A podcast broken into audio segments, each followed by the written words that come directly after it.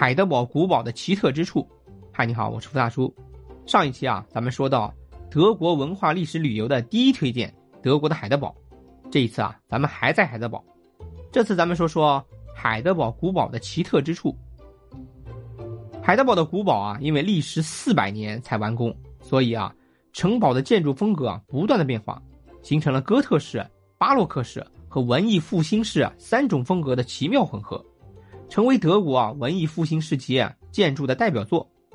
海德堡的城堡啊，曾经是欧洲最大的城堡之一，城堡内部啊结构复杂，包括防御工事、居室和宫殿、城堡花园等，当年啊是一座军事要塞，同时啊。也是选帝侯的官邸。城堡啊，有个门洞的正中央，头顶有一对天使的雕像。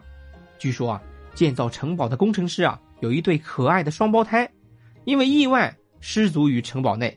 悔不当初的父亲啊，长期处于想念儿子的自责中。有一天夜里，他梦到双胞胎儿子啊，化身天使回来看他，并告诉他他们过得很好，请父亲一定要好好的活下去。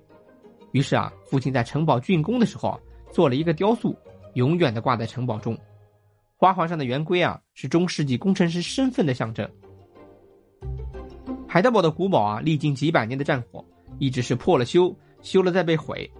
海德堡人啊，为了纪念海德堡的城堡遭受的劫难，每年都要举行火烧城堡的集合庆祝活动。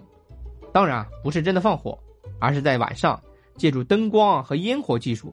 再现当年法军攻打破坏城堡的历史，远远望去，残破的古堡，冲天的火光，壮观而惨烈。火烧城堡之后呢，要放十五分钟的烟花，也许啊是为了庆祝古堡进入和平的状态。火烧城堡的活动啊，每年夏季啊要举办三次，分别是六月、七月和九月的第一个星期六的晚上。在欧洲啊，这一活动是独一无二的。对欧洲古堡有兴趣的人啊，可不易错过啊！有厚重的历史底蕴在那里，你不用听，只需要看就能感受到说不完的故事。